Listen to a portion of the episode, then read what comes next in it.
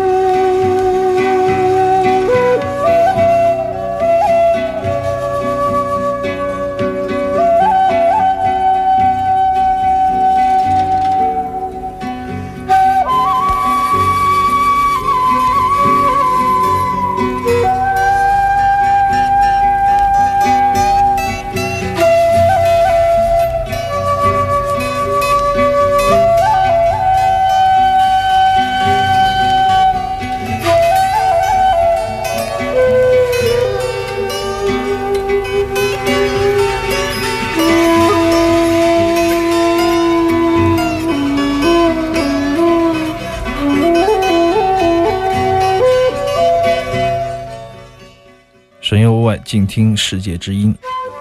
各位好，欢迎来到我们今天行走的耳朵。周六下午的两点到四点，我是刘倩，我是阿飞。嗯，我们以一首 Stephen Michaels。一九七七年的一张黑胶唱片啊，不是丰收音乐节，对对对，不是丰收的现场，说明丰收录的还可以哈，给人的印象。对啊，这是一九七七年的一张 JAPO，还不是 ECM，那个时候它的名字还不叫 ECM 啊，出版的这个有巴伐利亚筝和吉他，主奏乐器是尺八，我觉得是他的一个经典的代表专辑吧。嗯，因为最近有一批这个 ECM 展览在上海的一个大展，ECM 总部呢拿了很多这个库存的一些做展品的唱片。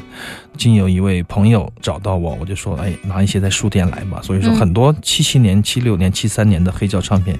崭新崭新的，没有上过针啊，非常诱人。其中就有一系列的 Stephen Michaels 的黑胶唱片。那么这一张也是算是听的比较早的，当年很多年前听的就是这张 CD。封面摄影也很棒，用的是日本的一个摄影师叫做 Tashi Harukawa 带来的一个经典摄影师的一个名作。那么这张黑胶我觉得还是值得收藏的。尽管很多听 Stephen Michaels 的唱片的人都有两种极端。一种就是认为，就是说非常非常喜欢钟爱，一听就受不了；还有一种就是说，这个是音乐别没有感情，特别的德国，他用所有的乐器在演奏他德国的那种 easy listen 好听的音乐啊，有洁癖的音乐家，或者说是一个假的没有情感的音乐。实际上，这两个极端的听众说明了这个人，这个人是非常非常纯粹的、孤独的，而且一意孤行的一个人。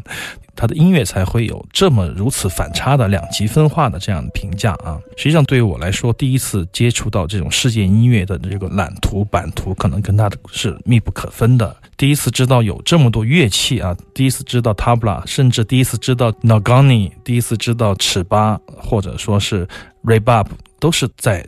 这个人的唱片里面，这个在世界上游走几十年的这样的一个孤独老人的唱片里面，知道这些乐器，所以说他的音乐，嗯，已经烙在我脑海里。可能我不是每天都在听，但是听到他我会觉得很亲切，因为这是我在自己的聆听经验中不可缺失的一个环节啊，也是一座山峰。我觉得我还是对他非常尊敬和敬仰的。至于口味，我觉得千差万别吧，啊，喜不喜欢都没有关系。这张一九七七年的黑胶算是他中年时期的作品了啊。对，但是他那个时候大概是三十多岁，但是那个时候的唱片是比较新的，前几张 ECM 的唱片，所以说是他个人总结的一个偏中间阶段吧。所以这个时期，我觉得他的出版力是很旺盛，而且对曲风和乐器的把握也是非常精彩的。也许你听了前面那五张，你就会觉得剩下的十五张可能都是某一种调性，只是换了不同的乐器，因为他个人就是一个非常简单。孤独，享受寂寞，也喜欢喜欢唯美声音的人，就是这么一个人。所以他一辈子，你说他在做一千张唱片，有可能他就是在写他一首歌，用他的用他的身体力行的这样的东西。所以说，如果你近距离了解过他，或者说你听他听的比较多，你会觉得他是一个人情合一的人，就是他的音乐已经灌入住他的灵魂。从这个层面上来说。Stephen Makers 是我们必须要听的一个人，他是有他自己的一套标准的啊，对，而且他做的非常的极致。而且我们在风声音乐节的时候见过这个老头儿，在听他的音乐的时候，我就感觉他的能量是远大于，比如说他吹尺八或者是什么样，我就觉得这个乐器对他来说太小了。所有的乐器在他手上都会变成自己的乐器，小玩具，这是他的一个特点啊。就是你可以看到一个人在尺八后面刷这个刮这个巴伐利亚筝，这种演奏方式也是没有的，但是他就认为他是需要这样的一个铺排。我觉得这个方面只有他可以做到。嗯，欢迎收听我们正在直播的《行走的耳朵》。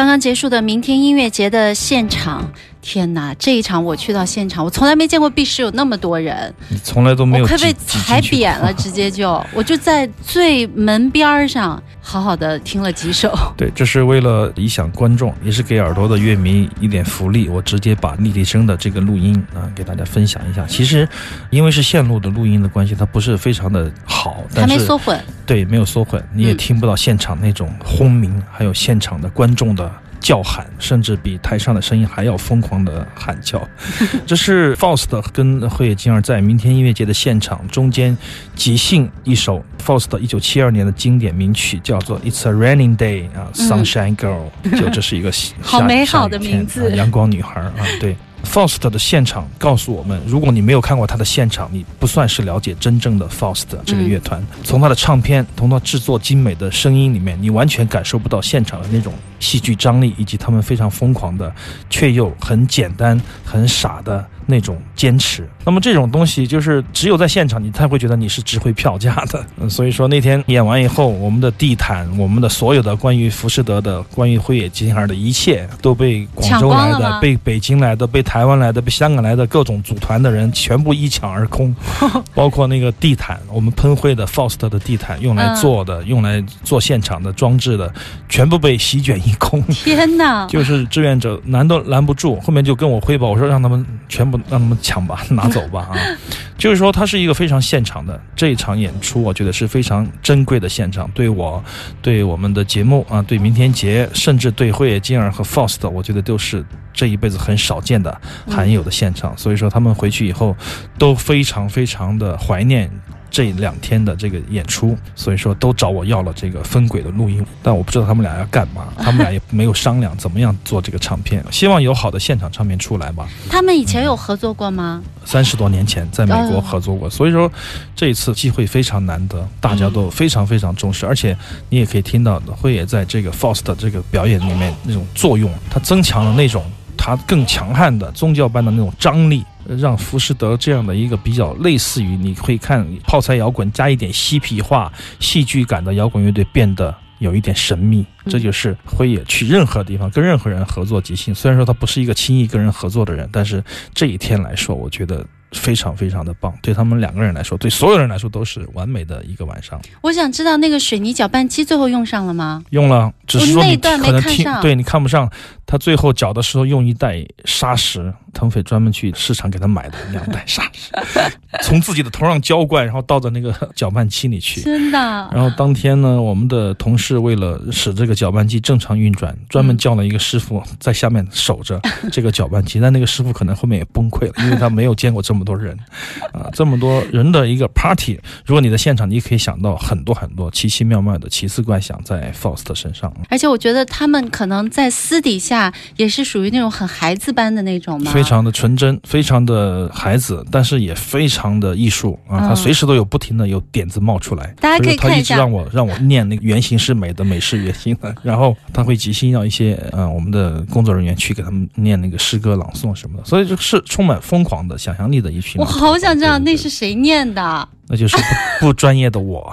那么，让我们在回忆这个明天节的同时，期待这几张唱片的嗯，尽快的出版吧。嗯我也非常的期待。大家可以看一下微博，微博阿飞专门放了一张照片，就是 Foster 两只手一边夹着慧眼睛，腰间挂着辉野，他们好搞笑。很好的一次现场。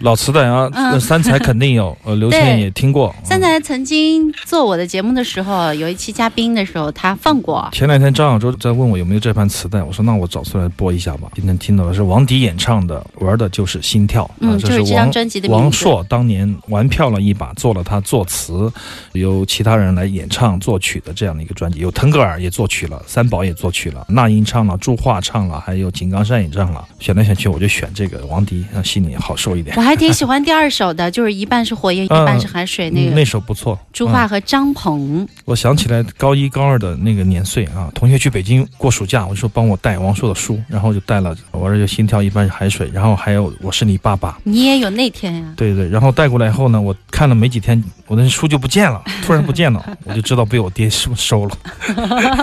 特别是我是你爸爸，是教所有的年轻的叛逆的小孩怎么对付他爹的一个。那个时候，那个假期，两本书维持着我的业余生活，一本是我是你爸爸，一本是诡辩术，学术加人文，呃，影响了我。那几天就被没收了。那当时非常喜欢王朔，嗯也喜欢他的所有的小说，所以说听到这个专辑觉得很冷门。实际上我当时也没有什么印象。三才收磁带以后，我才跟着啊买了一盘。现在听起来王迪唱的还行，你今天选这盘磁带挺应景的，是吗？你知道为出什么事儿呢？吗我？不知道啊。因为最近流行一个电视剧啊，嗯，那个电视剧里面有一个主角叫曲筱绡，很多人都超喜欢她呀。怎么了？跟王朔有什么关系吗？对啊，就是和王朔有关系。哦，我挺喜欢这张专辑的，但是比较少，当年我都没听过，我是通过三才我才听过的。对我最受不了的就是韩磊了。嗯，对，那那那算了好，下一个话题，马上进入一小段的广告，广告之后欢迎继续回到行走的耳朵。我们呢在周六下午的两点到四点，两个小时的直播的时间。